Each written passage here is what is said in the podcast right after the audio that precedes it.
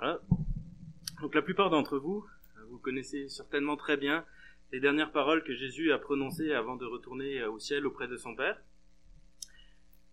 Tout pouvoir m'a été donné dans le ciel et sur la terre. Allez, faites de toutes les nations des disciples, les baptisant au nom du Père, du Fils et du Saint-Esprit, et enseignez-leur à observer tout ce que je vous ai prescrit, et voici je suis avec vous tous les jours jusqu'à la fin du monde.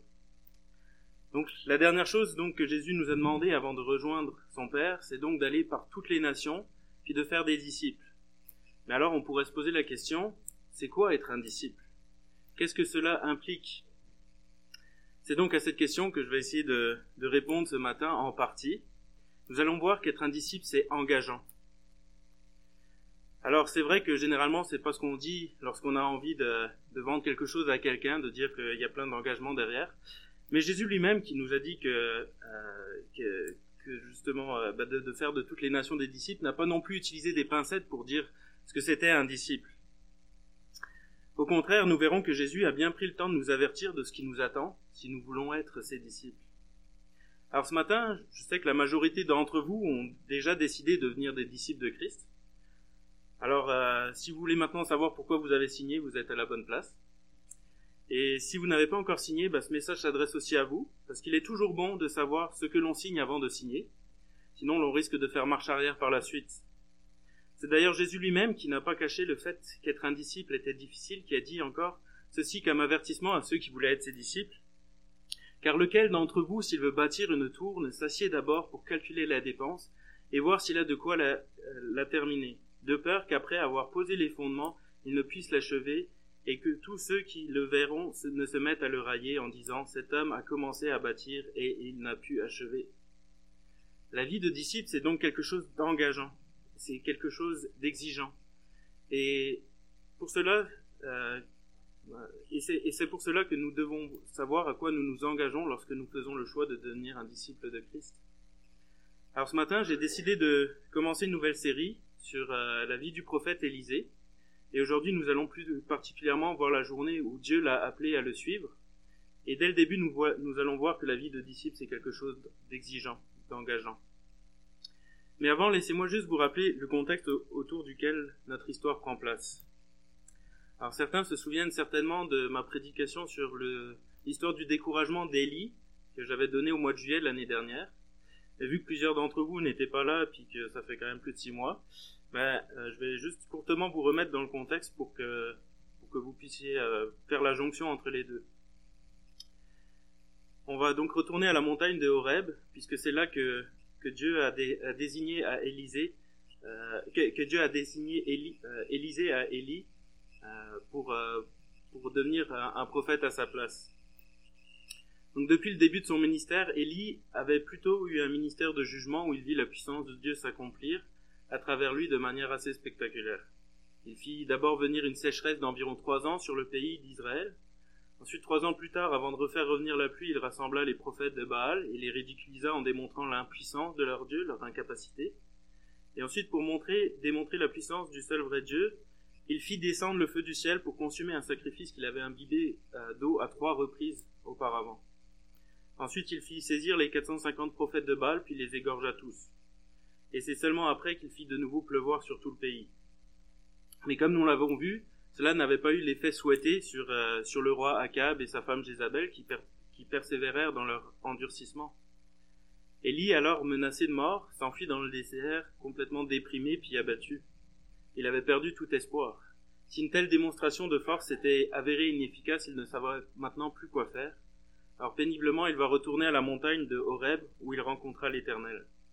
L'Éternel lui dit, Sors et tiens-toi dans la montagne devant l'Éternel, et voici l'Éternel passa, et devant l'Éternel il y eut un vent fort et violent qui déchirait les montagnes et brisait les rochers. L'Éternel n'était pas dans le vent, et après le vent ce fut un tremblement de terre. L'Éternel n'était pas dans le tremblement de terre. Et après le tremblement de terre, un feu. L'Éternel n'était pas dans le feu. Et après un feu, un murmure doux et léger.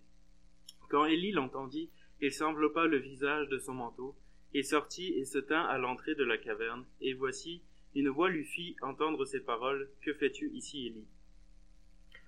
Alors, comme on l'avait vu la dernière fois, toute cette mise en scène n'était pas sans but. À travers tout cela, Dieu lui avait appris une grande leçon. si Dieu se manifeste parfois à travers sa puissance, à travers euh, la sécheresse, la pluie, le feu, les éclairs, les tremblements de terre, ou d'autres démonstrations de force, ce n'est cependant pas toujours là qu'il se révèle. Non, l'Éternel veut maintenant faire progresser Élie dans sa compréhension qu'il a de Dieu. Si Élie semble bien connaître et comprendre la sainteté et la justice divine, il demeure cependant un homme faillible et imparfait. C'est pour cela que Dieu doit maintenant euh, l'instruire dans le domaine de la grâce, et c'est pour cela qu'il s'est révélé maintenant à lui à travers un murmure doux et léger. C'est maintenant aussi par un murmure doux et léger que Dieu va continuer à se révéler à son peuple, comme nous allons le voir dans mes prochaines prédications à travers euh, le ministère du prophète Élisée, qui va être le successeur d'Élie. Mais l'Éternel tient quand même à rassurer Élie à ce moment-là aussi. Il lui dit, Les méchants et les idolâtres finiront tout de même par être jugés, mais en leur temps. L'Éternel lui dit, Va, reprends ton chemin par le désert jusqu'à Damas, et quand tu seras arrivé, tu oindras Azaël pour roi de Syrie, tu oindras aussi Jéhu, fils de Nimshi, pour roi d'Israël, et tu oindras Élisée, fils de Shaphat, d'Abel Méola, pour prophète à ta place. Et il arrivera que celui qui échappera à l'épée d'Azaël, Jéhu le fera mourir, et celui qui échappera à l'épée de Jéhu, Élisée le fera mourir. Mais je laisserai en Israël sept mille hommes, tous ceux qui n'ont point fléchi les genoux devant Baal, et dont la bouche ne l'a point baisé. L'Éternel donc rassure Élie en lui montrant que justice sera faite, en lui révélant l'avenir. Dieu a déjà un plan pour accomplir sa justice, et il a même déjà choisi ceux qui allaient le faire. Mais visiblement, Dieu ne voulait pas que le jugement se fasse tout de suite, puisque les personnes qu'il a désignées pour exercer le jugement font partie de la génération suivante, et qu'Élisée lui-même noindra ces deux rois que bien des années plus tard afin de déclencher le jugement. Tout semble donc bien confirmer que Dieu ne voulait pas que le jugement débute immédiatement, mais que son but était d'abord de se révéler à travers un murmure doux et léger au travers du ministère d'Élysée, comme nous le verrons au fur et à mesure de notre étude.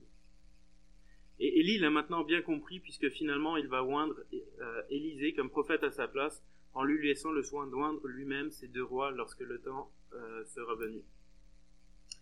Voici donc le récit de, l'onction d'Élysée. Euh, oui, d'Élysée. Élie partit de là, et il trouva Élisée, le fils de Shaphat, en train de labourer. Il y avait devant lui douze paires de bœufs, et lui-même se tenait près de la douzième. Élie s'approcha de lui, et jeta son manteau sur lui.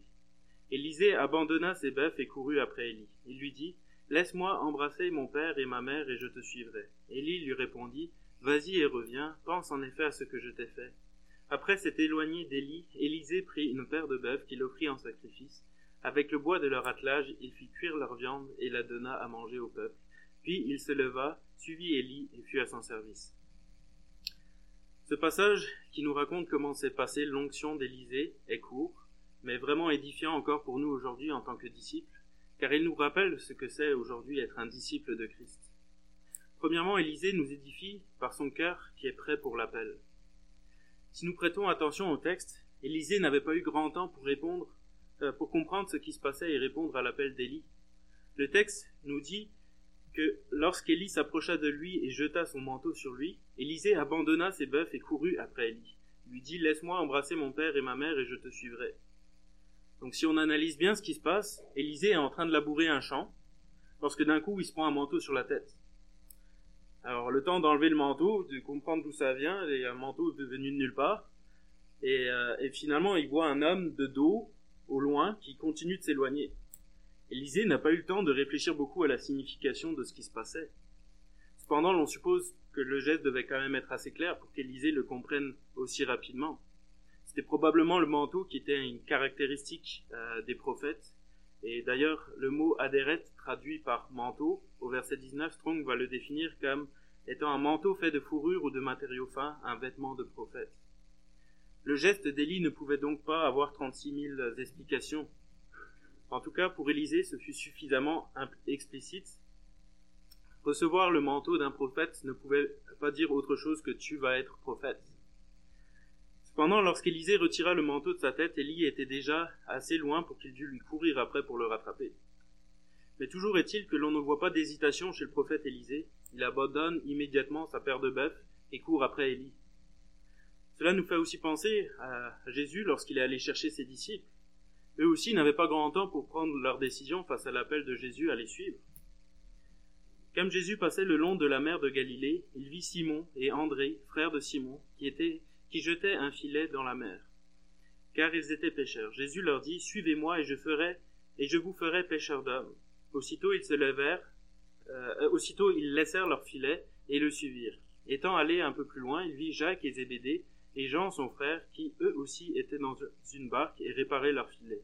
Aussitôt il les appela, et laissant leur père Zébédée dans la barque, avec leurs ouvriers, ils le suivirent. Puis nous avons aussi le récit de Lévi et Matthieu, que Jésus a appelé de la même sorte. Après cela, Jésus sortit et il vit un publicain, nommé Lévi, assis au lieu des péages, et lui dit, Suis-moi. Et laissant tout, il se leva et le suivit. De là, étant allé un peu plus loin, Jésus vit un homme assis au lieu des péages, qui s'appelait Matthieu. Il lui dit, Suis-moi. Cet homme se leva et le suivit. Ça n'a pas l'air compliqué quand on lit le texte, mais en réalité, c'est des décisions qui sont quand même radicales et spontanées. Et cela nous interpelle. Si Jésus nous demandait aussi de le suivre dans une aventure totalement inconnue, s'il nous demandait de renoncer à notre vie du jour au lendemain, pour aller dans des terres inconnues, est-ce que nous aurions cette même spontanéité qu'Élisée, que Simon-Pierre, qu'André, que Jacques, que Jean, que Lévi, ou encore que Matthieu? Parce que si Jésus a appelé ces différentes personnes de manière si spontanée et si radicale par le passé, pourquoi est-ce qu'il ne le ferait plus aujourd'hui? Serions-nous prêts à tout abandonner pour lui du jour au lendemain? Gardons-nous toujours une certaine souplesse dans notre vie pour pouvoir répondre à l'appel de Dieu lorsque celui-ci se fait entendre Ou alors, une fois qu'on a nos petits plans de prévus, alors ceux-ci deviennent euh, imperturbables, et lorsqu'on appelle se fait sentir de la part de Dieu, on résiste, on force les choses, et on trouve tout un tas d'excuses pour ne pas faire ce qu'il nous demande et aller là où il veut nous envoyer. Par exemple, il y a quelques années, en France, j'avais déjà l'intention d'acheter une maison, et euh, bah, par, deux reprises, euh, j'étais vraiment sur, bah, j'avais déjà signé le, le, le, contrat, et puis euh, finalement, bah, à chaque fois, ça n'a pas marché. Et puis là, je me suis dit, peut-être que peut-être que c'est pas encore le temps.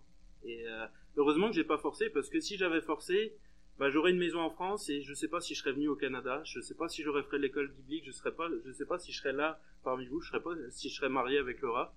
Donc c'est important de garder une certaine souplesse pour pouvoir répondre à l'appel de Dieu sur notre vie.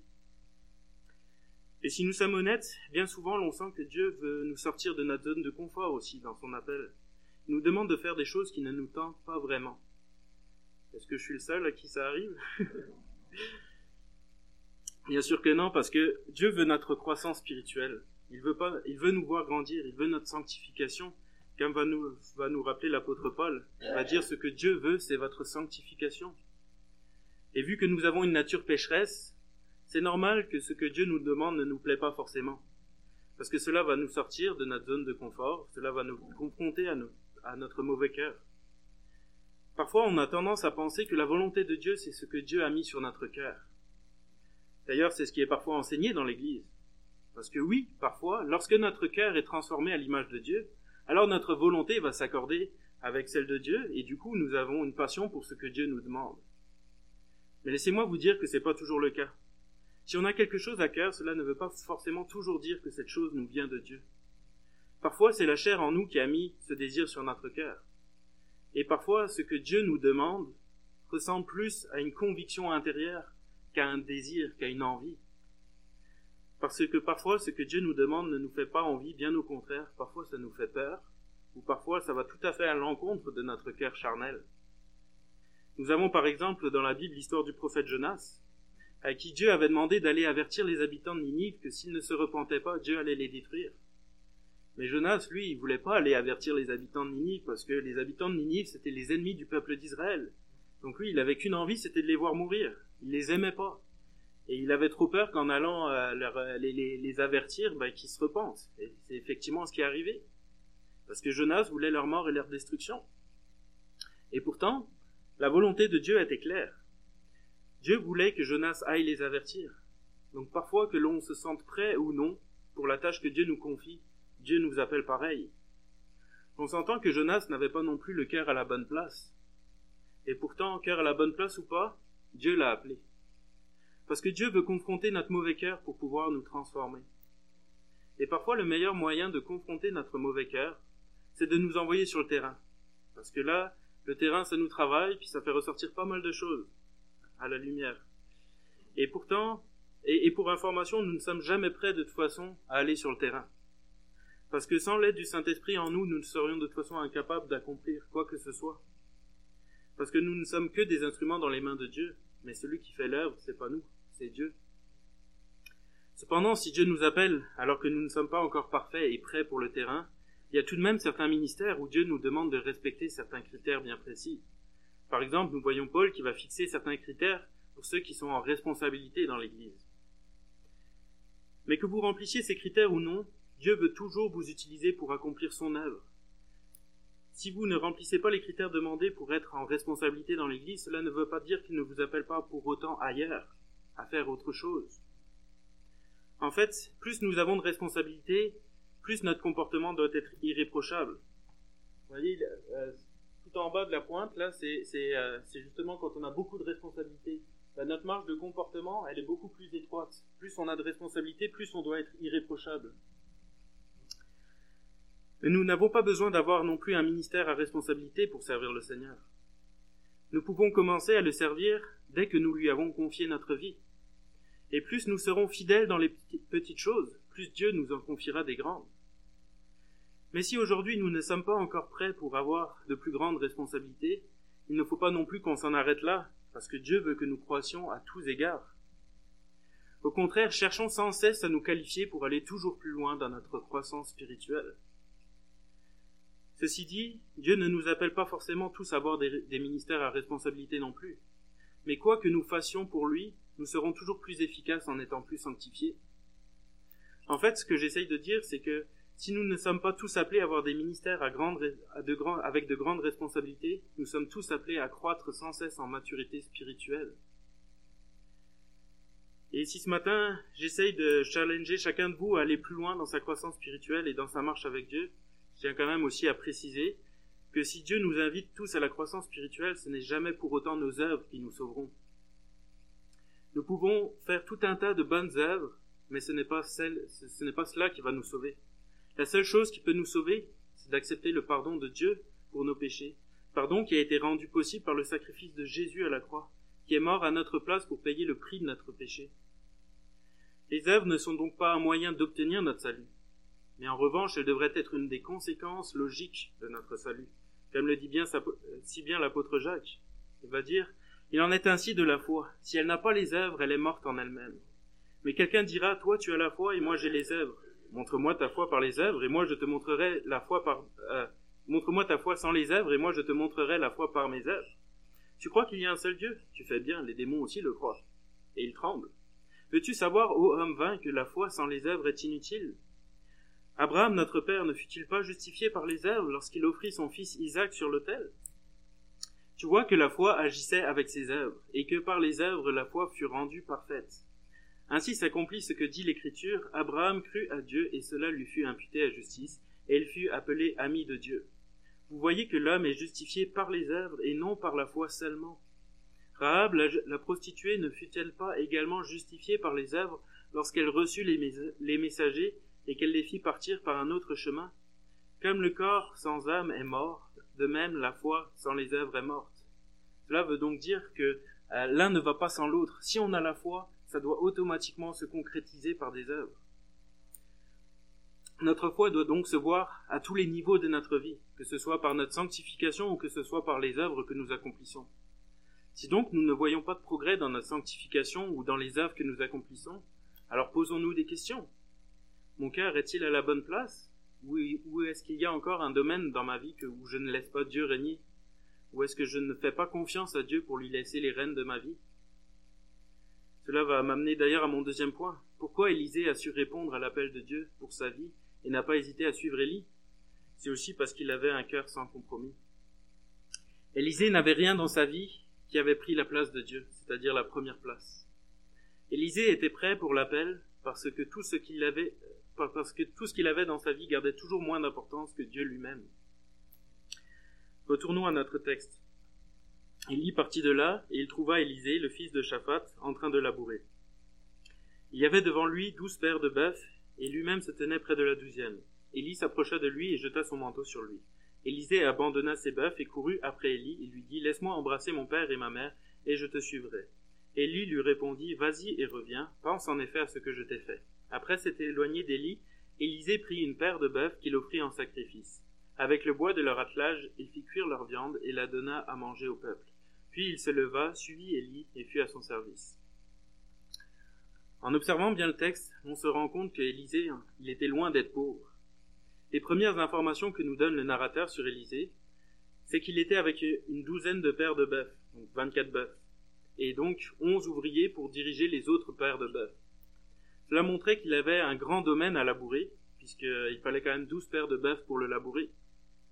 Et le fait qu'au verset 21, il se permette de sacrifier une paire de bœufs et d'en brûler l'attelage montre qu'il n'était pas un simple ouvrier du, du domaine, mais que celui-ci appartenait à sa famille. Nous avons donc ici assez d'éléments pour montrer qu'Élisée vivait dans l'abondance. Mais ce qui nous interpelle du coup ici, c'est que l'abondance dans laquelle il vivait n'avait aucune valeur à ses yeux face à son amour pour Dieu et sa volonté de le servir, de lui obéir. Lorsqu'Élie vient le chercher, comme nous l'avons vu, il était prêt, il n'a pas hésité un seul instant. Il n'a pas, pas regardé à tout ce qu'il devait laisser derrière lui, parce que son abondance n'avait pas d'importance. Quand on a une certaine aisance matérielle et financière, c'est facile de placer sa confiance dedans.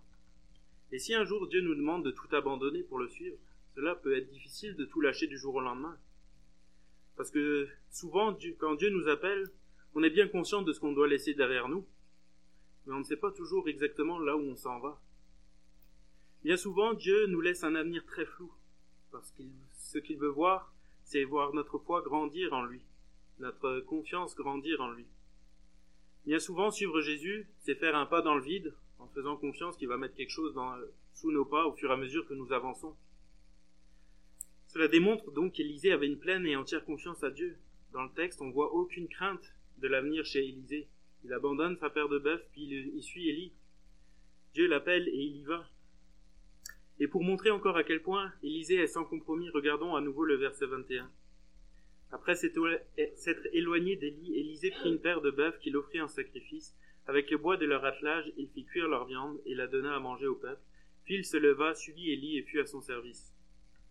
En fait, ce que fait Élisée ici n'est pas un simple sacrifice. C'est une démonstration extérieure d'une réalité intérieure. Par ce geste, il est en train de montrer qu'il tire un trait sur son ancienne vie. Il pose un geste symbolique pour se souvenir et attester publiquement qu'il renonce à son ancienne vie. Il accepte l'appel de Dieu sur sa vie et montre ici que, euh, que ce que le Seigneur lui a donné jusqu'à présent, il accepte de lui rendre. Tout appartient, Seigneur. Les bœufs même que je t'offre en sacrifice t'appartiennent. Puis aujourd'hui tu me demandes d'y renoncer pour te suivre. J'accepte. Et je, te rends ce qui t'appartient et j'irai là où tu me diras d'aller. Élisée laisse donc tout derrière lui. Sa sécurité matérielle et financière, confiant en Dieu qui est sa seule vraie sécurité et il va même devoir laisser toute sa famille derrière lui, non pas sans l'honorer, non avec mépris, mais avec respect, amour et reconnaissance pour ceux qu'ils sont et ce qu'ils ont fait pour lui. C'est pour cela qu'au verset 20, il va dire ceci, Laisse-moi embrasser mon père et ma mère et je te suivrai. Parfois, suivre Jésus nous amène à faire des choix difficiles. Parfois, il nous amène à renoncer à des bonnes choses aussi. Élisée dut laisser derrière lui ses parents pour répondre à l'appel de Dieu comme, Abraham aussi qui a dû laisser son fils Isaac le temps d'un instant pour amener sa foi à la perfection, comme on l'a vu dans l'épître de Jacques tout à l'heure. Et c'est aussi Jésus qui va dire à quel point la vie de disciple est engageante et synonyme de renoncement. Regardons ce qu'il dit. Si quelqu'un vient à moi et qu'il ne hait pas son père, sa mère, sa femme, ses enfants, ses frères et ses sœurs, et même sa propre vie, il ne peut être mon disciple. Et quiconque ne porte pas sa croix et ne me suit pas ne peut être mon disciple. Ainsi donc, quiconque d'entre vous ne renonce pas à tout ce qu'il possède ne peut être mon disciple. Alors le, le, verset 26, on va l'expliquer un peu plus tard. Mais pour suivre Jésus, il faut donc être prêt à tout quitter, à tout abandonner. Cela ne veut pas dire qu'il faudra le faire automatiquement, que automatiquement quand on suit Jésus, il faut tout abandonner. Mais ça veut dire qu'il faut être prêt à le faire du jour au lendemain si Dieu nous le demande. Parce que bien souvent, Dieu va nous demander aussi de renoncer aux choses auxquelles nous sommes le plus attachés, parce que nous avons tendance à placer notre sécurité là-dedans, au lieu de placer notre confiance en lui seul. Et cela va prendre toujours plus de place dans notre vie jusqu'à prendre trop de place. Et cela va, va nous perdre, va finir par nous perdre.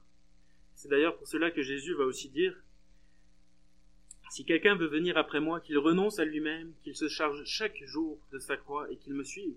Car celui qui voudra sauver sa, vie la perdra, mais celui qui la perdra à cause de moi la sauvera. Et que servirait-il à un homme de gagner tout le monde s'il se, détruisait ou se perdait lui-même?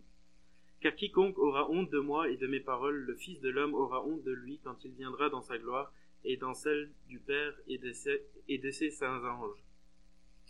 La foi nous demande donc sans cesse de renoncer à nous-mêmes, à notre propre chair. Pourquoi? Parce qu'il s'agit ici d'une question de vie ou de mort. Et notre vie sur la terre est tellement insignifiante lorsqu'on la regarde à la lumière de la vie éternelle. Mieux vaut souffrir un peu de temps sur cette terre pour savourer les richesses d'une vie éternelle dans la présence de Dieu que de rester attaché à notre petit confort terrestre qui va nous mener tout droit à la mort. Car lorsque nous pensons posséder quelque chose, ce qu'on ne réalise pas, en réalité, c'est que ce sont ces choses-là qui nous possèdent. Et nous sommes alors prisonniers de ces choses qui vont nous voler la vraie vie, la vie en abondance celle que veut nous donner le Christ. C'est pour cela aussi que Jésus disait Si ta main est pour toi une occasion de chute, coupe-la. Mieux vaut entrer pour toi manchot dans la vie que d'avoir les deux mains et d'aller dans la géhenne, dans le feu qui ne s'éteint point. Si ton pied est pour toi une occasion de chute, coupe-le. Mieux vaut pour toi entrer boiteux dans la vie que d'avoir les deux pieds et d'être jeté dans la géhenne, dans le feu qui ne s'éteint point. Et si ton pied et si ton œil est pour toi une occasion de chute, arrache-le. Mieux vaut pour toi entrer dans le royaume de Dieu n'ayant qu'un œil que d'avoir les deux yeux et d'être jeté dans la géhenne où le ver ne meurt point et où le feu ne s'éteint point. L'avertissement de Jésus est clair, mais c'est aussi que l'enjeu est grand. Si nous voulons avoir la vraie vie, la vie en abondance, ne nous laissons pas avoir par les trésors futiles et corruptibles de la terre que la rouille et les mythes détruisent, mais amassons plutôt un trésor dans le ciel, ne vous amassez pas des trésors sur la terre où la teigne et la rouille détruisent, mais où les voleurs percent et dérobent. Mais amassez-vous des trésors dans le ciel où la teigne et la rouille ne détruisent point, et où le voleur ne perce ni ne dérobe. Car là où est ton trésor, là aussi sera ton cœur. On pourrait encore dire, là où est ton cœur, là est ton trésor. Le trésor d'Élysée est dans le ciel, et c'est pour cela qu'il a réussi à être sans compromis lorsque Dieu l'a appelé, qu'il a facilement réussi à tourner le dos à son passé et à sa vie confortable. Si donc nous voulons nous aussi à réussir à être sans compromis dans notre foi, il faut faire de l'Éternel nos délices, faire de lui notre trésor. Et pour faire de lui notre trésor, contemplons-le chaque jour, apprenons à nous émerveiller devant sa grandeur, devant sa majesté, devant sa splendeur, devant sa création, devant sa justice, devant sa bonté, devant son amour, devant sa grâce, mais devant son humilité, devant la croix où il est venu donner sa vie pour nous. Mais arrêtons aussi de contempler les faux dieux, ceux qui veulent nous voler, qui nous font croire qu'ils pourront nous apporter bonheur, épanouissement et paix.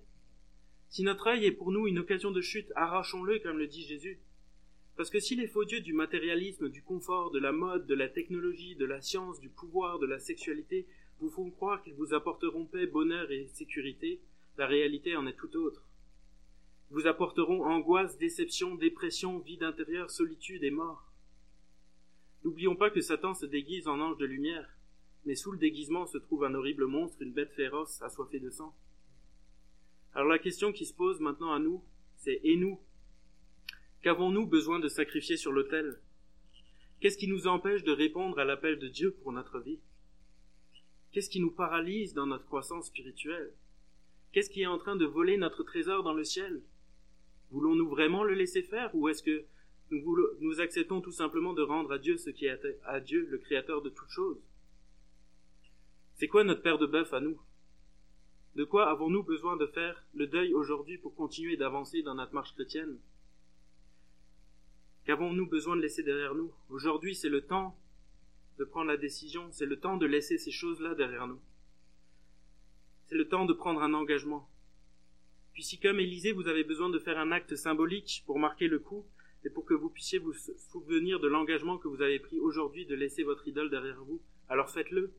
Trouvez un morceau de papier sur lequel vous, noterez le nom de votre idole, puis brûlez-le en toute sécurité. Si c'est une dépendance, débarrassez-vous de tout ce qui vous fait chuter, de manière à ne plus avoir de tentation chez vous. Et priez Dieu surtout de vous aider à tenir votre engagement, parce que lui seul peut vous rendre capable d'y arriver. Et surtout, n'oubliez pas, Le seul qui peut vous combler, c'est Jésus. Arrêter un comportement ne suffit pas. La nature n'aime pas le vide. Ce n'est pas tout de sacrifier votre père de bœuf sur l'autel. Il faut ensuite, comme Élisée, vous mettre en marche, et surtout ne faire aucun compromis. Élisée n'a pas demandé la permission à Élie de demander d'emmener une paire de bœuf avec lui. Non, comme Abraham devant l'offre du roi de Salem, il a dit Je ne prendrai rien de tout ce qui t'appartient, pas même un fil ni un cordon de sandales. Parce que la marche chrétienne nous demande de ne faire aucun compromis. On ne peut pas suivre Dieu qu'à moitié. Souvenons-nous des paroles de Jésus qui disait Nul serviteur ne peut servir de maître, car ou il haïra l'un et aimera l'autre, ou il s'attachera à l'un et méprisera l'autre. C'est donc pour cela que bien souvent dans la vie, il nous faut faire un choix. Nous ne pouvons pas rester sans maître.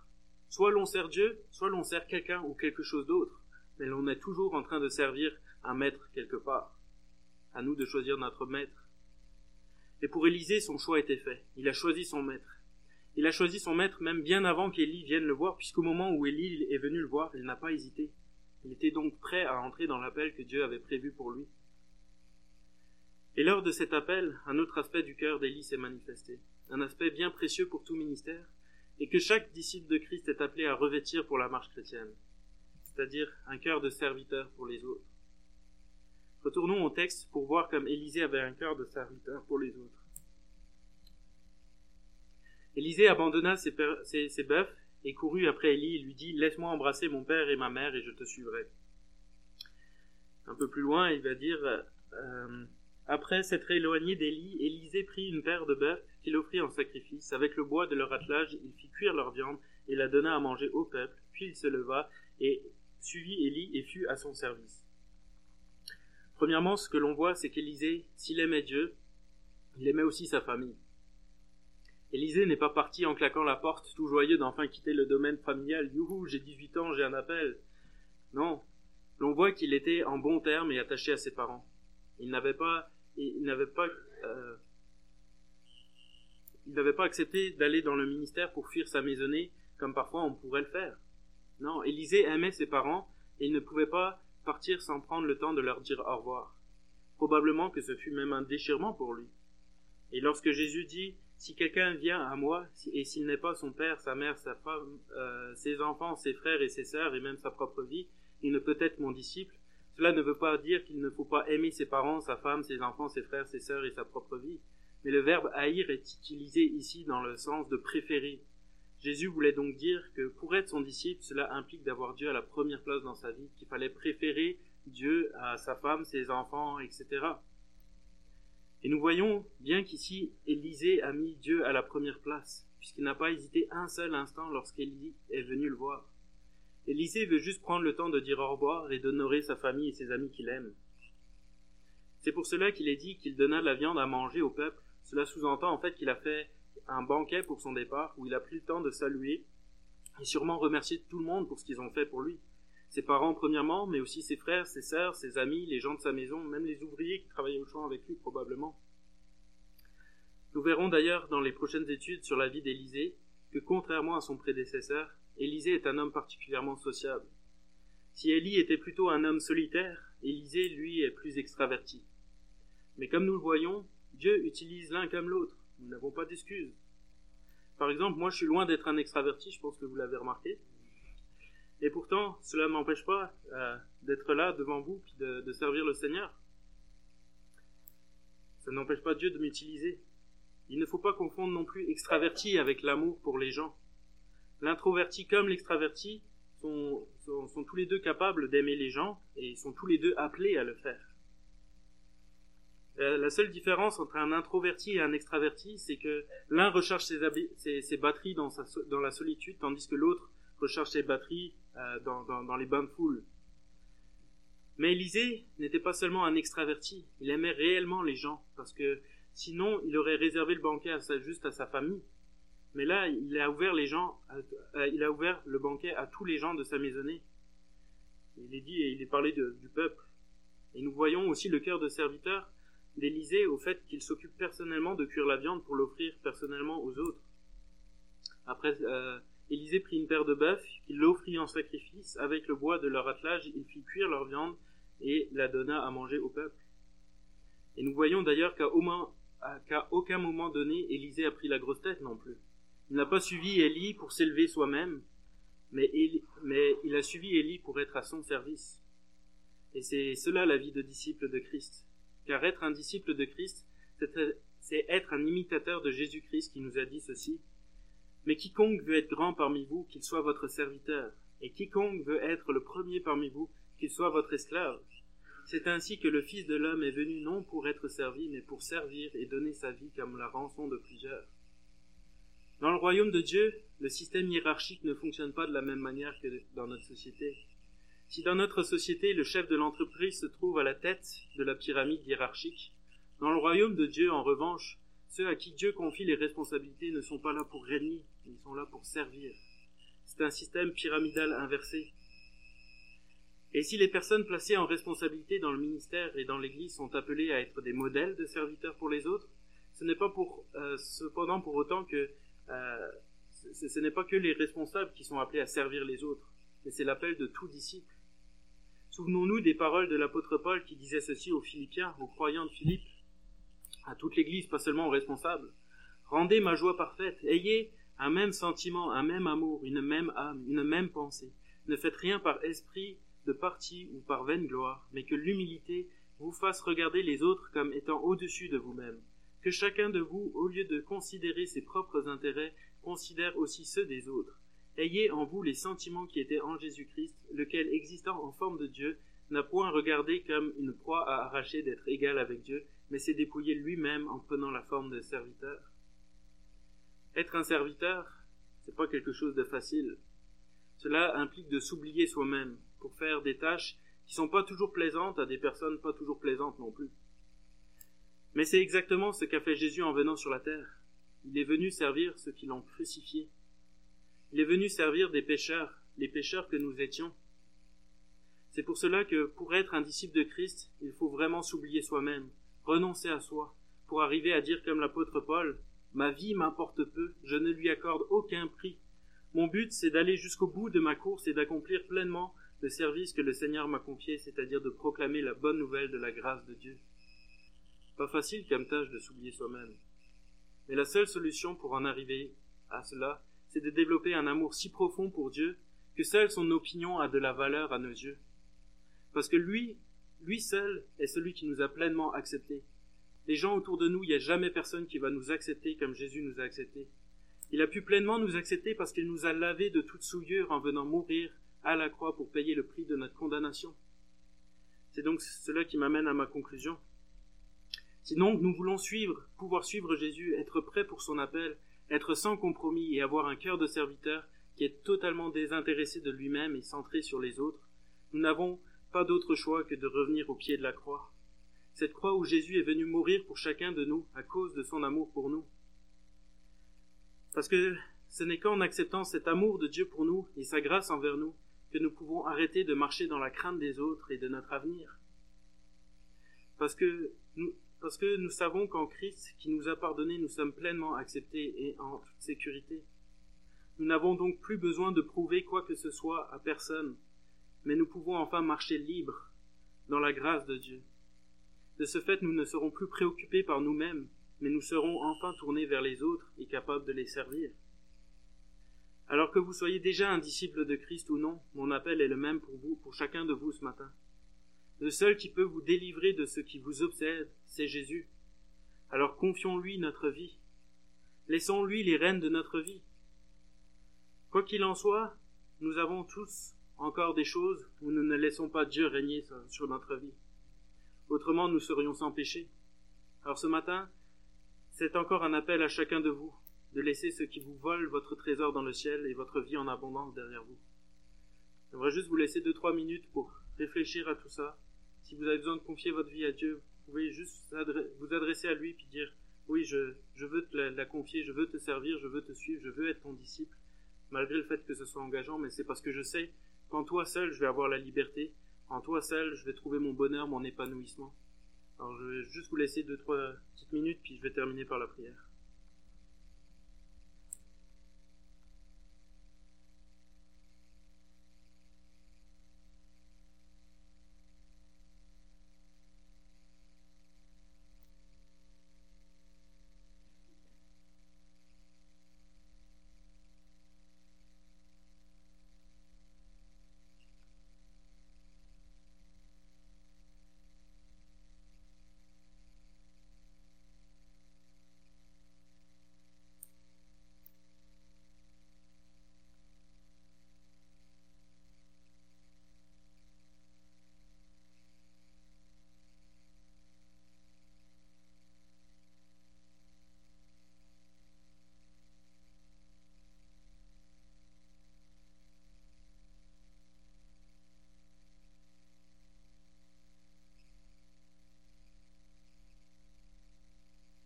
Merci Seigneur pour ton sacrifice à la croix.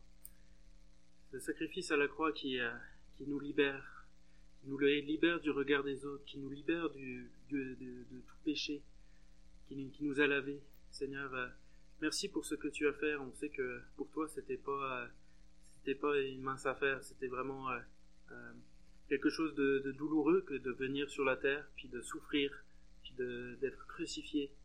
Et merci Seigneur pour ton sacrifice à la croix, euh, parce que euh, tu as fait ça pour nous, pour nous délivrer.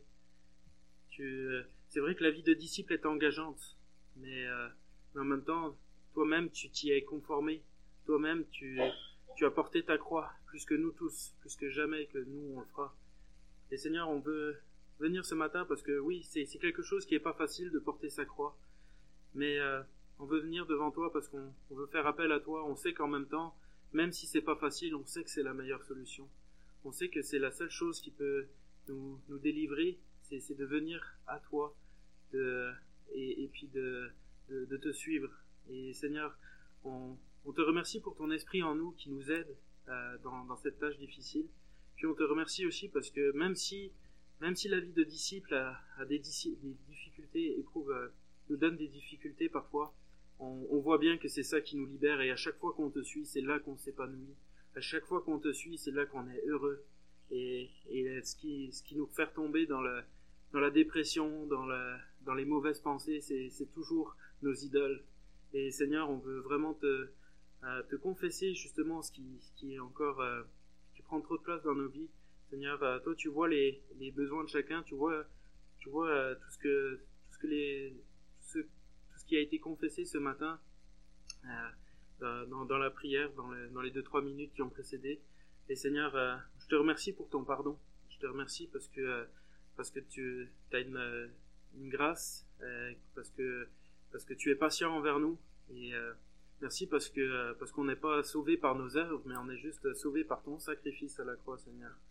Et euh, on veut vraiment te louer, te rendre grâce pour cela, puis encore implorer ton aide, ton secours, euh, pour que tu puisses euh, continuer à nous faire avancer dans, dans cette marche chrétienne et que vraiment nous puissions sans cesse, tous les jours, renoncer à ce qui prend trop de place dans notre vie.